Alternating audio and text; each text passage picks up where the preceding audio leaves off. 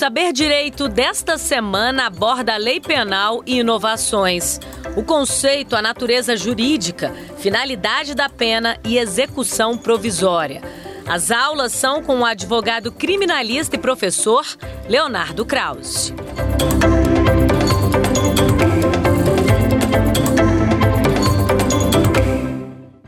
Oi, amigos e amigas do Saber Direito. Eu sou o professor e advogado Leonardo Krause e nós vamos aqui continuar né, com as nossas digressões sobre a lei de execução penal e o pacote anticrime, sendo que esse último a gente já venceu né, nas aulas anteriores. A gente já trouxe aqui as principais alterações havidas na lei de execução penal. Especificamente agora, nós vamos tratar de alguns incidentes de execução, né, principalmente sobre medida de segurança e algumas disposições gerais sobre o público militar, sobre uso de algema e questão de sigilo, por exemplo. Vamos lá. O que é uma medida de segurança? A medida de segurança é tratamento que deve ser submetido ao autor de crime com o fim de curá-lo. E aqui então temos a nossa primeira observação. Medida de segurança não é penalidade. Então, né, é uma medida de segurança, né, que consta em sentença, né, transjugado, significa que aquela pessoa ela vai ser submetida a um tratamento com, com a finalidade de cura.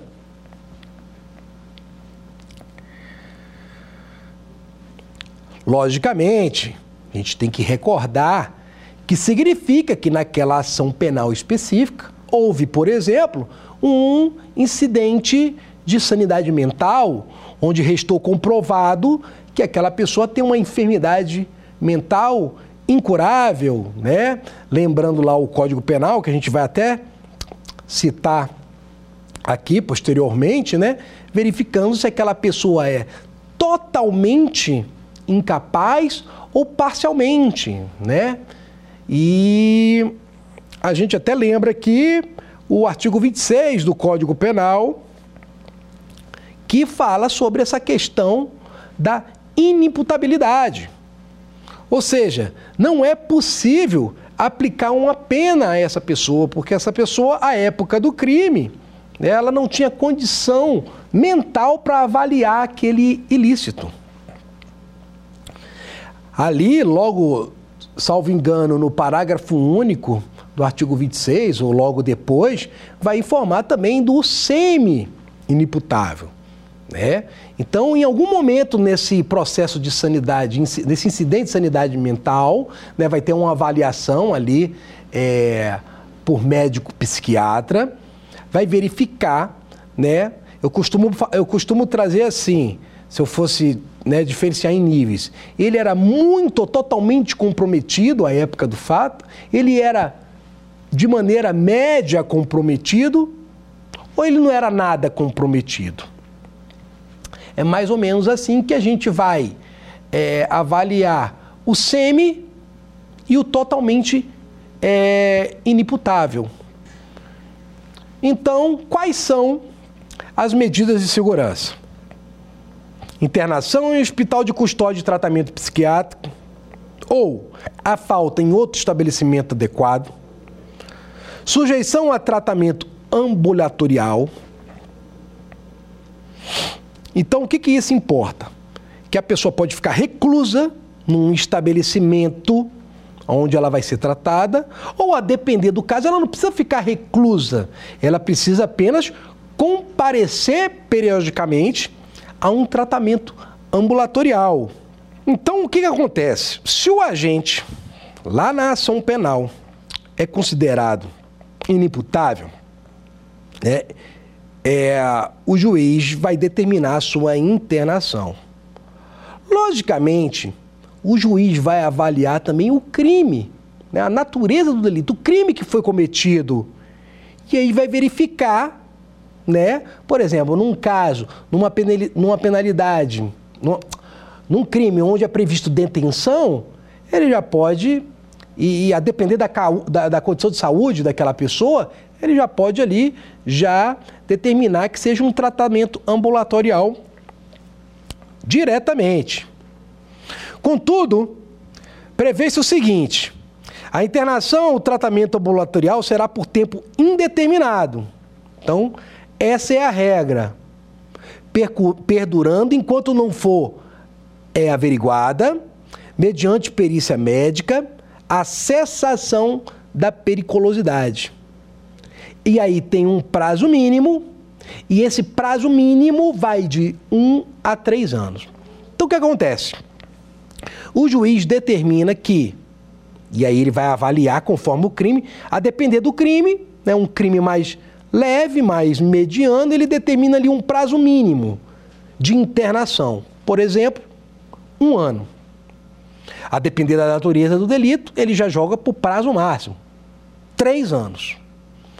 Isso significa que já existe ali um, um prazo para que aquela pessoa fique ali reclusa nesse estabelecimento de internação ou não reclusa, mas obrigatoriamente a, a, a fazer aquele tratamento, né? É, num estabelecimento especificado pelo juiz. Então, comparecer de dois em dois dias, diariamente, semanalmente, a um hospital para se tratar.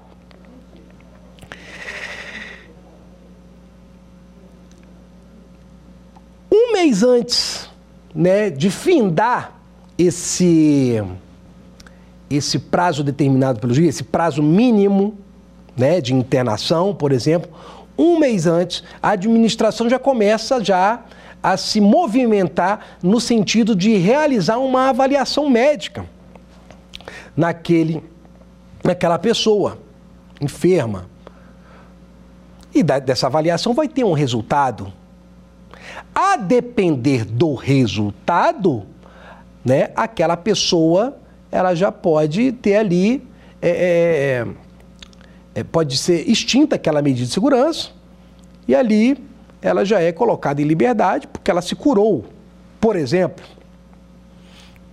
Então, aquele processo de execução, lembrando que a medida de segurança não é penalidade, mas aquele processo ele é arquivado, né? Porque aquela pessoa é colocada em liberdade com base na cura.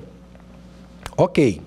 Então, hipoteticamente, vamos supor que o juiz, no caso concreto, estabeleceu um, um ano de internação.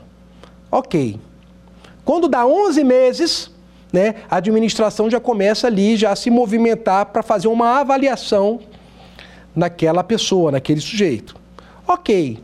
Se ele mostrar cura, ah, ah professor, a cura, sim, é, existe várias formas de você ter uma debilidade mental.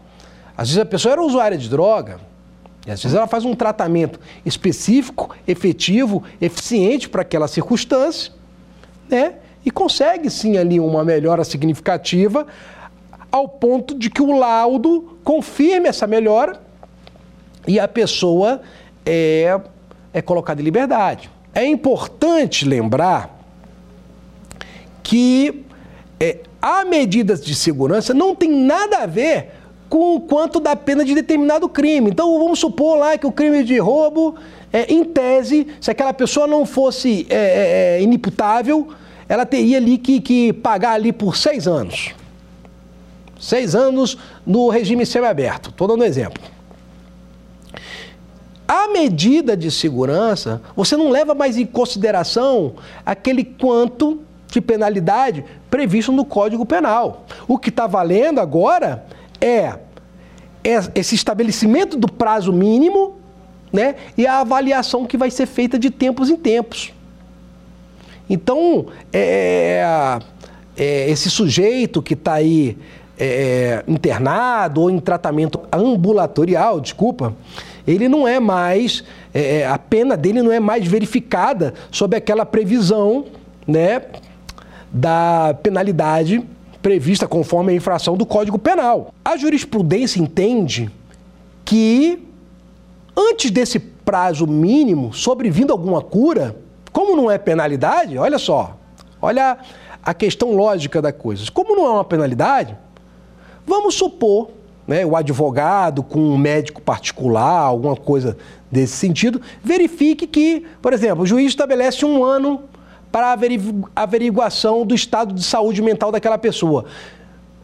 Vamos supor que em sete meses aquela pessoa obtém ah, ah, uma cura ou é, um estado saudável mental, que ele possa comprovar isso atra através de laudo médico. Então, é, há um entendimento pacífico que pode sim, né, antes desse prazo mínimo estabelecimento, é, estabelecido pelo juiz, justamente por não ser pena, é aquela pessoa ter é, a sua condição de, de é, não é soltura porque não é penalidade, aquela, é, de, de livramento daquela condição de, de, de tratamento de saúde obrigatório, né? Ele pode, é, antes do prazo mínimo, é, obter, né? Essa, esse benefício. É importante também é, ressaltar que uma pessoa que está fazendo é, ali um tratamento ambulatorial é como se fosse uma espécie de regressão né, de regime. Mas pode ser por causa de algum ato cometido, por exemplo, no estabelecimento, algum ato verificado na sua vida particular, né, que é trazido para, para o processo. Pode ser que o juiz verifique que o tratamento ambulatorial não está sendo suficiente. Então, seja necessário então a internação daquela pessoa. Então, essa questão de internação, desinternação, né, de de volta a uma condição anterior, sempre vai ser avaliado pelo juízo da, da execução. Principalmente é, se verificado é, é uma, indica, uma indicação de periculosidade, né? É, o que a gente tem que diferenciar, o que ocorre na prática, é uma coisa é uma medida de segurança que já advém em decorrência da, da finalização da ação penal. Então, o próprio juízo sentenciante já verificou que a época dos fatos, a época do crime, aquela pessoa era inimputável. Por exemplo, Situação diversa ocorre quando essa medida de segurança tem que ser aplicada durante a execução. Ou seja, uma pessoa é acometida de uma enfermidade mental durante a execução e não tem relação com a época dos fatos. E aí nós temos uma questão bastante diferente. Porque quando essa situação da inimputabilidade já advém da ação penal, significa que aquela pessoa não vai cumprir pena, ela já vai direto para a medida de segurança, acabou a medida de segurança, ela já está pronta para voltar ao convívio social. Agora, a medida de segurança que é aplicada na execução penal, ou seja, há uma conversão, a pessoa está ali é cumprindo uma pena restritiva de liberdade. É acometida de uma enfermidade dentro do estabelecimento prisional. O juiz aplica uma medida de segurança, ou seja, interna aquela pessoa para que aquela pessoa sofra um tratamento. E às vezes esse tratamento é, é nesse, e esse tratamento necessita de ser algo duradouro. Né? Precisa de um tratamento prolongado. Interna. Ok. Quando essa pessoa que está internada cura, diferentemente daquela que foi reconhecida a inimputabilidade, ela não vai ser colocada em liberdade. Ela vai apenas retornar à sua condição anterior. Então há uma diferença entre a medida de segurança que é aplicada, né, oriunda da ação penal, e aquela que é aplicada durante a execução penal. Na primeira, o sujeito é colocado em liberdade. Está curado? É colocado em liberdade. Na segunda, não. Porque quando foi uma questão que ocorreu durante, né, um incidente da execução, durante a execução. Então esse indivíduo não vai ser, se ele tiver curado, ele não vai ser colocado em liberdade. Ele vai voltar ao estabelecimento prisional para continuar cumprindo o restante da pena. né? E aí verificar se já há uma condição de progressão, indulto, alguma coisa nesse sentido. É, lembrando que, nesse último caso, nesse segundo caso, esse tempo que a pessoa fica internada, logicamente, está valendo como tempo é, para, para, fim, para fins de cumprimento de pena, cômputo de pena. Bom, e aos, vamos dizer assim, aos mesmos moldes da execução penal, essa questão da medida, da medida de segurança, também é produzida uma guia, né? Uma guia específica informando essa questão do, do da medida de segurança, desse tratamento é, ambulatorial, uma guia né, de, de internação, né? E aí, nessa guia vai constar ali como na, na, na, guia de execução, essa guia da medida de segurança também vai constar ali é, os dados é, pessoais da pessoa, as informações sobre a doença, a data, né, o principal, a data da, do, do, prazo mínimo da internação né, desse tratamento ambulatorial. Voltando nessa questão da data, ah, deu prazo mínimo, vai ser solto? Não. Como eu disse anteriormente, essa pessoa ela vai passar por uma avaliação médica. Quando inicia a primeira, ela tem que ser avaliada agora ano a ano. Então pode ser que uma pessoa fique muitos anos sempre sendo reprovada nessa avaliação. Porque ela não. A, a, a periculosidade não cessa, né? ela é sempre ela é, ela é verificada como uma, um risco à sociedade sempre. Então, anualmente, essa avaliação vai sendo renovada. Né? Mesmo que negativamente. Negativamente no sentido de que aquela pessoa não pode ser colocada em liberdade. Ah, professor, e durante quanto tempo é, a pessoa tem que tem que vai ficar nessa de, de avaliação médica? Bom, Aí nós temos quatro correntes né, que pensam diferentes. Bom, primeira corrente, duração indefinida. Então, então existe uma parte da doutrina que pensa assim, que enquanto aquela pessoa não, não advém cura, ela tem que ir ficando ali internada.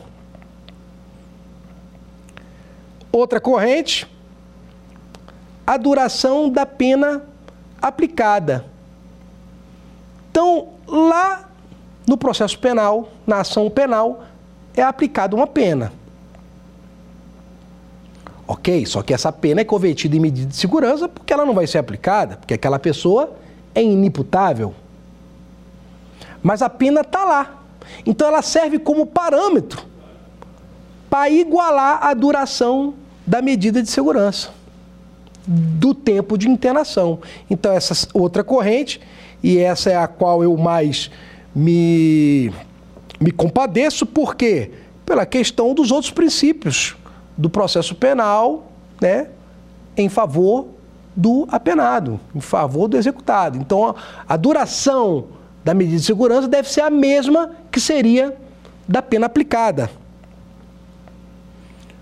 Outra corrente é que tem que ser a duração máxima da pena privativa de liberdade aplicada aqui no país, que no caso agora é 40 anos, né? antigamente era 30, e o pacote anticrime alterou para 40.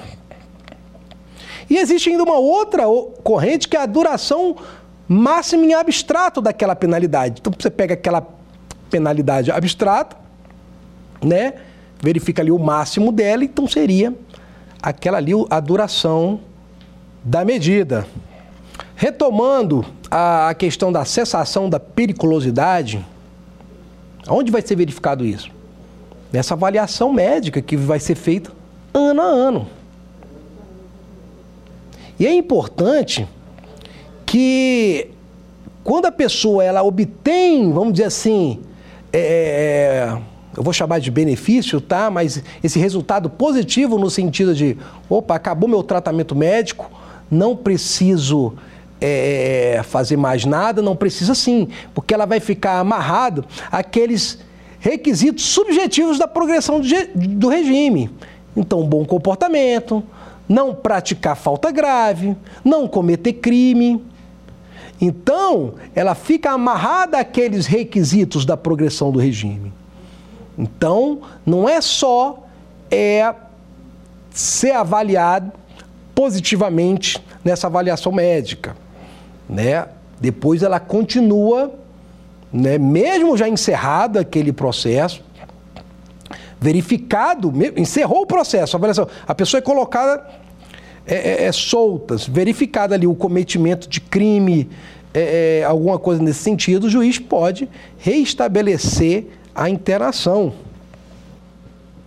E aí eu já tinha falado aqui que a medida de segurança pode acontecer durante a execução.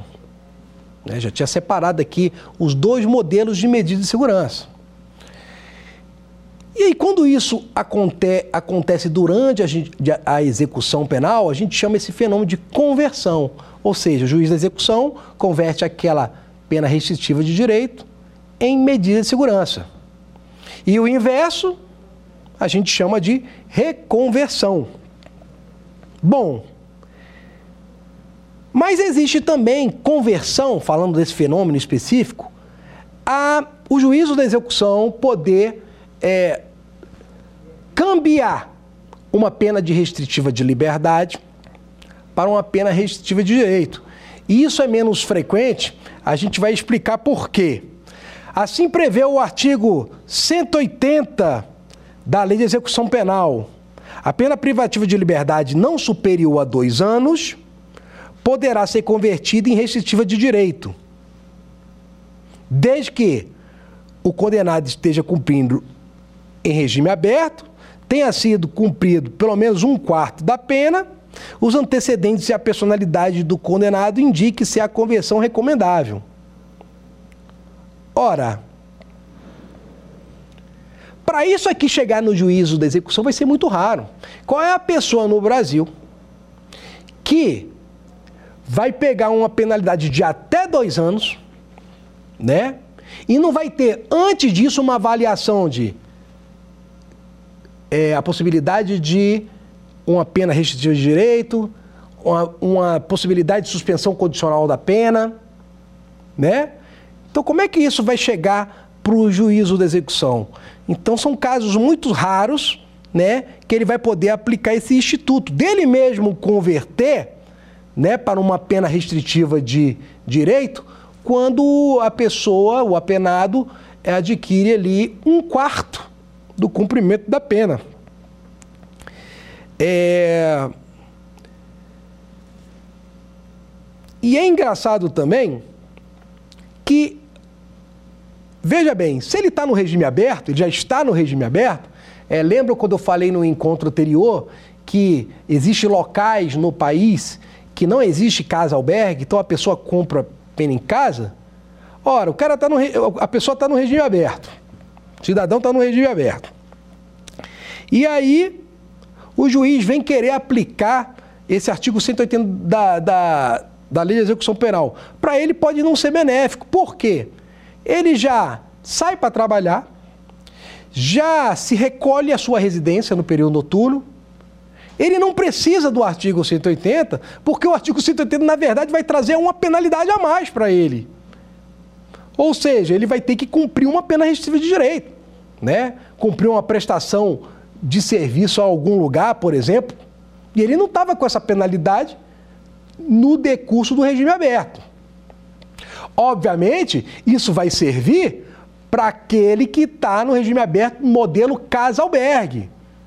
Aí sim, né, porque ele não vai precisar mais se recolher ao estabelecimento e ele vai preferir cumprir, cumprir uma pena restritiva de direito. A gente informou bem no, no, início do nosso encontro que a execução da pena corpórea ela já se dá de ofício. Então a pessoa não precisa ser intimada, olha, é, nós vamos iniciar a nossa execução. Não. Né? Se a pessoa já toma conhecimento, ela pode se apresentar voluntariamente, ou então aquela pessoa vai ser presa em, de, em decorrência do cumprimento do mandado de prisão. Mas as penas restritivas de direito né, a previsão é de que haja intimação. Então aquela pessoa tem que ser chamada ao juízo para saber dos detalhes né, da, da, da, de como ele vai é, pagar, né, de como ele vai cumprir né, essas penalidades restritivas de direito. Então aqui é importante frisar, toda e qualquer pena restritiva de direito, né, a pessoa ela tem que ser chamada, é, intimada, né, e é comum até a marcação de audiência para que a pessoa tenha ciência das regras daquele, daquela penalidade. Né? Para que ele depois não possa alegar que não sabia ou que não tinha conhecimento. Qualquer excesso, desvio, irregularidade ocorrida é, durante a execução penal, o recurso né, previsto é o agravo em execução. Né? Então, a, as decisões advindas do juiz de execução sempre, é, a gente não chama de sentença, mas elas têm ali o viés de decisão intelectória, tá? E a gente ataca, né? O remédio é o agravo em execução. O agravo em execução então, é praticamente o, único recurso manejável durante a execução penal. É importante frisar, mas menos usual, que também é, é, é, é, possível o embargo de declaração, aquele lá do artigo 382 do Código de Processo Penal. Por quê? Pode acontecer que o erro, né, a ser verificado é um erro relacionado à obscuridade, contradição, omissão, né? aqueles requisitos lá do embargo declaração e pode sim, né, menos usual, menos, né, menos é, é comum, mas pode sim uma eventual decisão ser atacada aí é, pelo embargo de declaração. Mas o mais comum e o mais praticado é o agravo execução. Lembrando que o rito do agravo execução é o mesmo do RISE, do nosso RISE, o recurso em sentido estrito. E quando a gente fala que segue o mesmo rito, né, é porque nós temos que fazer o quê? Primeiro que nós temos o, essa questão do prazo, né, cinco dias. Segundo que primeiro a gente apresenta o termo né? E depois, né, é aberto o prazo para que a gente apresente as razões. E aí já no prazo de dois dias. Então nós temos cinco e dois. Também, é, quando a gente fala de mesmo rito, e segue o mesmo rito do recurso de distrito, porque há a possibilidade de um juízo de retratação. Então a gente já apresenta um termo, mas se a gente quer, a gente visa uma retratação, a gente já ali já argumenta, né? Visando que, apesar de ser termo, né, a gente não deixa para argumentar só nas razões, a gente já argumenta no termo, porque existe uma possibilidade de retratação.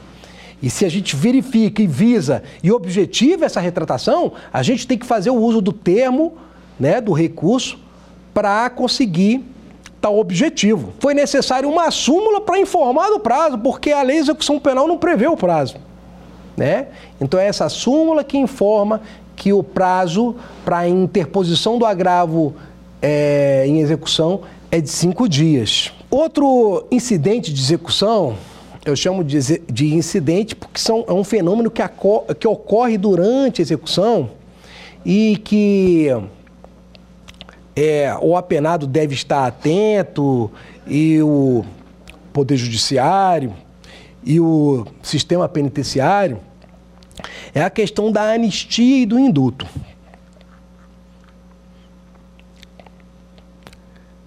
Anistia, induto e graça, e graça são previsões constitucionais. Né? Eu queria aqui comentar rapidamente a diferença entre elas.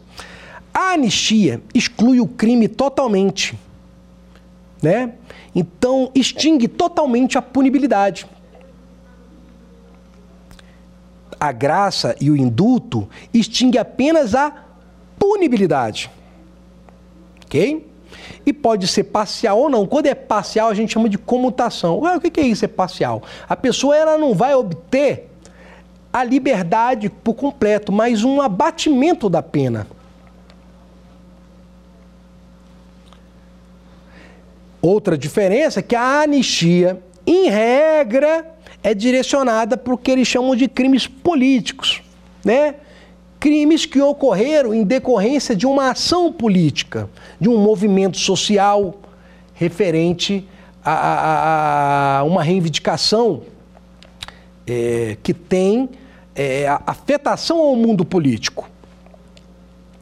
É, já a graça e o indulto é, são direcionados para os crimes comuns. Pode acontecer. Ah, mas isso é uma, é, uma, é uma regra engessada? Não. Pode acontecer de haver anistia também para crimes comuns. E aí vem a outra diferença. Porque a anistia ela é concedida pelo poder legislativo, né? E a graça e o indulto, e a graça e o indulto são competência exclusiva do chefe do executivo, ou seja, o presidente da República. Quando eu falo que a anistia é oriunda de um processo legislativo, significa que, a, que aquela anistia, né, aquele, aquele texto de anistia, ela, ela vai, vai se tornar uma lei. Né? E com todo o procedimento de, de, de inclusive com a sanção do presidente da República. Né? Todo o procedimento constitucional de formulação dessa lei. Outra diferença é que é, a anistia, essa que é oriunda de um processo legislativo, pode ser concedida antes ou depois do transjugado. E a graça e o indulto só podem ser concedidos é, após transjugado. Então, esses institutos nós estamos falando de perdão sendo que a anistia é um perdão mais vigoroso, mais forte, porque é como se a pessoa nunca tivesse praticado aquele crime. E como eu falei, o indulto e a graça extinguem a punibilidade. Né? Então a culpabilidade ela permanece. Então, por exemplo, para fins de reincidência, a pessoa que recebe o indulto, é indultada, ela continua ali, ó, com uma pessoa que cometeu o crime. E ela fica durante cinco anos a partir dali, né, conta aquele prazo da, da, da, da reincidência para poder retornar a ser é, um cidadão primário. Lembrando que também permanece essa questão do, do, do indutado, permanece para a questão de antecedência. Então não é o fato de ter sido indutado que vai livrar é, esse sujeito de uma avaliação, por exemplo, de maus antecedentes queria fazer um ponto onde eu, eu particularmente discordo da doutrina. A doutrina veio com o decorrer do tempo chamando graça de indulto individual, como se graça e indulto individual fosse a mesma coisa. Como se o Instituto da Graça tivesse desaparecido e hoje permanecesse apenas o indulto individual e o indulto coletivo. Bom, o que seria o indulto coletivo? Né? presidente é, é, expede um decreto constando regras, né, regras objetivas e subjetivas para que aquela pessoa é, tenha extinta punibilidade ou um abatimento da pena.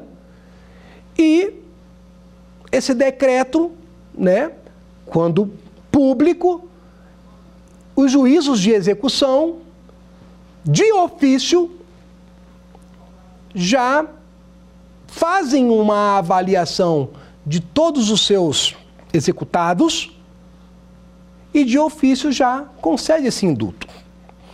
Então, o, o executado ele nem, ele, ele nem chega a fazer o seu pedido, né? porque de ofício ele já recebe isso.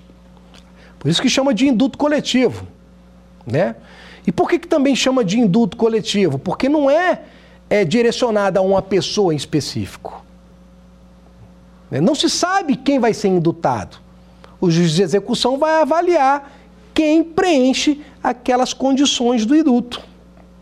E ele mesmo concede. Por que, que é induto, individual? Porque a própria pessoa pode pedir. Então vamos supor que o juiz de execução faça uma análise e fala assim: olha, nós verificamos que todos esses aqui têm condições de ser indutado, então nós estamos indutando. Ok, concede induto. Mas pode acontecer de uma pessoa olhar para o decreto de induto, o próprio penado, com o seu advogado, defensor público, o próprio Ministério Público, e falar: opa, essa pessoa aqui tem direito e ficou de fora. Né? Então, essa pessoa precisa também receber, ela ficou de fora. Então, a partir de um requerimento individual, seja do próprio penado, seja do Ministério Público, pode acontecer, né? Pode acontecer não. Essa pessoa vai ser avaliada se ela tem o direito ou não do induto, conforme ela está alegando. Isso seria o induto individual. Né? Uma pessoa vem e informa: opa, eu tenho direito. Contudo, nós, nós, eu, particularmente, verifico que a graça é um instituto diferente. A graça seria a vontade do presidente a conceder aquele benefício para alguém especificamente ou para um grupo especificamente. Então é diferente. Essa, essa vontade pode estar manifesta até em condições diferentes das colocadas no decreto de induto. É como se, e aí sim, por isso que a graça é individual, é como se nome, é, é, é, apontasse, desse nomes. João, Ciclano, Beltrano e Fulano, o presidente da República concede a graça. Por isso que eu vejo uma diferença. O Instituto de, do Induto, que chama de induto individual, ele é mais é, é, é voltado para o pedido individual da pessoa. E esse pedido vai ter que estar de acordo com o induto geral concedido. Se ele não estiver de acordo com o decreto de induto, ele não vai ganhar o benefício. Por isso que nós fazemos essa alusão, é, discordamos um pouco da doutrina, mas nós entendemos que, não sei, por uma questão de economia, não sei, é, foi se chamando, ou por uma questão de não se conceder graça, porque quase a gente não viu na história, quase a gente não viu, não, não, não me vem à memória a concessão de graça. Né? Então, como não, é um instituto que não vinha sendo utilizado e não é utilizado, e aí confundiu-se o Instituto da Graça com o Instituto do, do Induto Individual. Mas isso é só a minha humilde opinião. Queria falar sobre o público militar, porque existem alguns crimes do Código Penal Militar em que não é possível se conceder é, uma pena restritiva de direito ou a suspensão condicional da pena. E mesmo a penalidade ser de quanto baixo, por exemplo, um ano no aberto, crime de desobediência, previsto lá no Código Penal Militar. O indivíduo recebe um ano no aberto. Em tese, é um quanto de pena baixo, o regime não é gravoso, regime aberto, né, o regime mais leve que existe, mas, por uma questão específica da área militar, do direito militar, não se é possível conceder uma penalidade alternativa.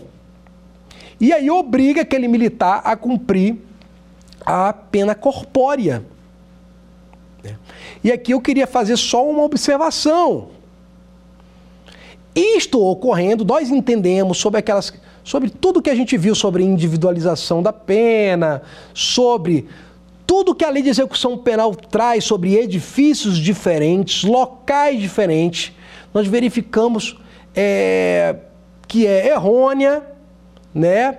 É, o, o, o hábito ou o ato de se alocar no mesmo estabelecimento militar pessoas do regime fechado, semiaberto e aberto, no mesmo ambiente. Ora, se vai se aplicar uma pena corpórea ao militar do regime aberto, que então se tem um espaço específico para aquela pessoa do regime aberto. Não se pode, com base no princípio da individualização da pena, dos locais de cumprimento de pena, colocar no mesmo ambiente né, os militares que cumprem pena do regime fechado, semiaberto e aberto. E quando a gente fala em regime fechado, subtende-se que nós estamos falando de delitos mais graves. E aí eu vou colocar um militar que está respondendo por tráfico de drogas ou por um crime sexual com um militar que está respondendo com o exemplo que eu dei de crime de desobediência. Então, nos estados onde isso ocorre, infelizmente, há um erro. E como advogado, eu tenho que informar que, bom, se eu não tenho local, a casa albergue do militar, o local de cumprimento de regime é, aberto, eu teria que colocá-lo então numa prisão domiciliar do tipo caso albergue. Se eu não tenho o espaço do regime aberto, tem que colocar ele então para que ele se recolha ao seu domicílio. Algumas disposições gerais sobre a questão do sigilo, né? A Lei de Execução Penal prevê no artigo 198 que é dever do Estado não expor questões carcerárias, né? E questões do próprio preso, né? E isso principalmente para os seus funcionários, porque os funcionários é o detentor das informações. Então imagine um servidor ali do judiciário, tem determinada informação, né? Não é interessante para a administração penitenciária ou para o juízo da execução que aquela situação seja exposta, né? E acaba ocorrendo essa exposição. O engraçado que não há ali uma previsão da penalidade a que sofreria a essa é, esse esse servidor, mas a gente pode enveredar por alguma coisa ali do Código Penal da Administração da Justiça ou os deveres do funcionário público, improbidade administrativa, enfim. Sobre a questão do uso de algemas, né, do algemamento, e aqui finalizando, já que a gente está falando de disposições gerais, é, é interessante é, informar o decreto 8.858 de 2016 e a súmula vinculante 11 do STF, né? E queria ler aqui é, o texto da súmula 11, né? Da súmula 11 vinculante do STF. Só é lícito o uso de algemas em caso de resistência e de fundado receio de fuga ou de perigo à integridade física própria ou alheia por parte do preso ou de terceiros, justificada a excepcionalidade por escrito, sob pena de responsabilidade disciplinar civil e penal do agente ou da autoridade e de nulidade da prisão ou do ato processual a que se refere, sem prejuízo da responsabilidade civil do Estado. Fazendo um breve resumo disso aí, é muito fácil, vamos dizer assim, se justificar o uso da algema. Natureza do delito. Imagine é, você está manejando, transportando um traficante hum, perigoso, né? Alguém que cometeu um crime né, violento, de grave ameaça. É, a gente tem que ter a noção que os agentes né, os policiais, os agentes penitenciários, eles recebem, por um ato de escolta, por um ato de transferência, as informações daquela pessoa que está sendo transportada, que está sendo recambiada. Então é a partir dali, está sendo levada, conduzida para uma audiência. É a partir dali que se, se vai verificar, né, principalmente a natureza do delito. Né? Perceba a diferença. Imagine né, uma pessoa presa né, é, por uma questão de alimentos, prisão civil. Ora, um devedor de pensão alimentista, faz-se necessário o uso da algema? Né? Uma pessoa idosa, né, seus 90 anos de idade, né? onde você verifica visualmente que aquela pessoa é, não tem condição nenhuma de fugir ou de agredir alguém. Então são é, questões que o agente público vai ter que verificar. É muito fácil justificar o uso da algema. O que não pode é, quando se usa, não justificar. Né? Por isso que é importante preencher relatório, formulário, explicando essa condição. É muito comum, quem faz audiência criminal sabe, o juiz perguntar para aquela pessoa responsável pela escolta se tira ou não a audiência ali, pra, se tira ou não a algema para a audiência. Muito comum. Né? E é aquela pessoa ali responsável por aquela escolta que profere, que informa o juiz. Não, excelência, não temos condição, né? Seja pelo, pela própria característica do apenado, ou seja ali por questões de segurança, né? Por exemplo, um efetivo baixo. Né? Imagine que aquela escolta está sendo é, é, é, enveredada por duas pessoas apenas. Né? Tudo tem que ser verificado, a compleição física, a natureza do delito, enfim. Dito isso, queridos amigos e amigas, é, nós tentamos pincelar ao máximo todas essas questões de execução penal, né? Hoje, é, nós falamos sobre incidentes de execução penal diversos, sobre medida de segurança, falamos sobre anistia, indulto e graça, o que, que é uma conversão, o que, que é uma reconversão. E agora passemos para o nosso quiz.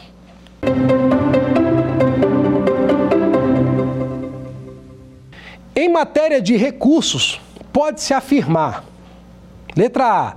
Não é possível se utilizar do Instituto do artigo 382 do Código de Processo Penal em sede de execução penal. E aquele instituto é o do embargo de declaração, só para esclarecer. Letra B. Consta na LEP o prazo de cinco dias para interposição do agravo em execução penal. Letra C. O prazo para interposição do agravo contra a decisão do juiz de execução penal é de 15 dias. Letra D. O rito do agravo e execução é o mesmo do recurso em sentido estrito. A resposta correta é a alternativa D. A gente falou aqui, deixou bem evidente que e bem claro que o rito do agravo é o mesmo do recurso em sentido estrito. Lembrando que eu falei também que o prazo não consta na LEP, mas em súmula né, do STF. A letra A fala que não é possível utilizar o embargo de declaração. É menos usual, bem menos, mas é possível sim é, a gente utilizar, manejar o recurso de embargo de declaração é, havendo ali aquele, aqueles requisitos do embargo, obscuridade, omissão, contradição. Então pode ser sim, é, é, a depender ali do objetivo, manejado o embargo de embargo de declaração, embargo de declaração. E que pese o agravo e execução também puder, é, também poder ser utilizado para é, é, informar essa, essas ocorrências. Por quê? Porque cabe juízo de retratação.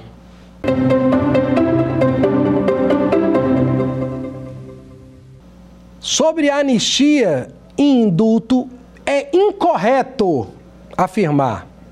Anistia é a declaração feita pelo poder público por meio de lei, editada pelo Congresso Nacional, de que determinado fato, anteriormente considerado criminoso, se tornou imponível por motivo de utilidade social. Letra B. Tanto a anistia quanto o indulto são vedados aos autores de crime hediondos ou equiparados. Letra C. O indulto coletivo é a clemência concedida pelo presidente da República por decreto a condenados em geral, desde que preencham determinadas condições objetivas e subjetivas. Letra D.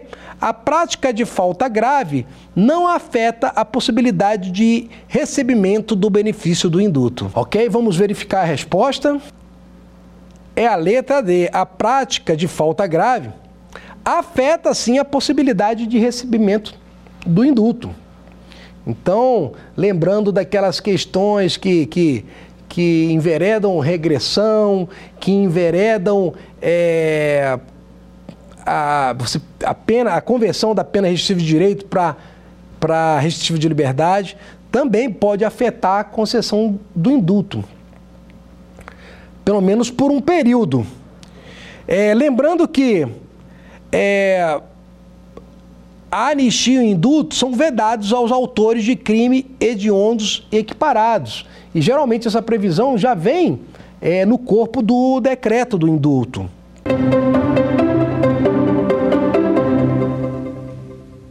Acerca de questões gerais que são afetas à execução penal, é incorreto o seguinte: letra A. A previsão na LEP de separação para aqueles apenados em decorrência de prisão civil e administrativa, no que concerne ao local de cumprimento da pena. Letra B. É vedado emprego de algemas em mulheres presas em qualquer unidade do sistema penitenciário durante o trabalho de parto, no trajeto da parturiente entre a unidade prisional e a unidade hospitalar e após o parto, durante o período em que se encontrar hospitalizada. Letra C. O advogado preso preventivamente tem o direito de ser recolhido em sala de Estado Maior. Letra D. Não há nenhuma diferenciação entre presos detentores ou não de curso superior, lembrando que a gente busca a alternativa incorreta. É a letra D. A gente informou, quando a gente estava falando lá sobre uma prisão especial, que as pessoas detentoras de curso superior devem ficar separadas, né, daqueles que não possuem essa condição. Lembrando que isso vai até o transjugado. Né? Com o transjugado daquele, daquela ação, daquele processo, é, essas pessoas, né, detentoras desse curso superior, perdem essa, essa vamos dizer assim, essa, esse, esse benefício e podem ser é, é, misturadas com os demais. Claro que, lembrando que como o juiz, o juiz da execução possui uma liberdade, ele pode até manter essa separação se ele verificar se A, B ou C é, é, possui ali um risco é, é, de vida se misturado. Mas, a princípio, com o transjugado, a pessoa perde a condição da prisão especial. E lembrando aqui que há previsão na LEP, tá? Para que fiquem separadas as pessoas em decorrência de prisão civil, ou seja, os devedores né, de, de, de alimentos, né? E a prisão administrativa. Ah, professor, um exemplo é é, uma pessoa, um refugiado que está aguardando uma transferência para um país, né? um, um estrangeiro, refugiado não, um estrangeiro né, que está aguardando ali uma transferência. É, não falei sobre isso, mas é, falando do, da, da questão da algema, do algemamento, é proibido algemar mulheres quando elas estiverem ali envoltas no contexto do parto né? Então, ali no momento é, é, é, pré-parto e no momento pós-parto, conforme está descrito aqui. E lembrando que o advogado é, também tem esse direito a essa, a essa prisão em separado, mas até o transjugado. Pós-transjugado, o juiz de execução vai decidir se mantém essa separação ou não. Mas, em regra, é, pede-se a condição, esse direito de se manter nessa prisão em separado. Queria agradecer a todos, um abraço, fique com Deus. Quer dar alguma sugestão de tema para os cursos do Saber Direito? Então mande um e-mail para gente, saberdireito@stf.jus.br ou entre em contato pelo WhatsApp. O número é esse que aparece na sua tela. Você também pode estudar pela internet. Acesse nosso site tvjustiça.jus.br ou pode ainda rever as aulas no canal do YouTube TV Justiça Oficial.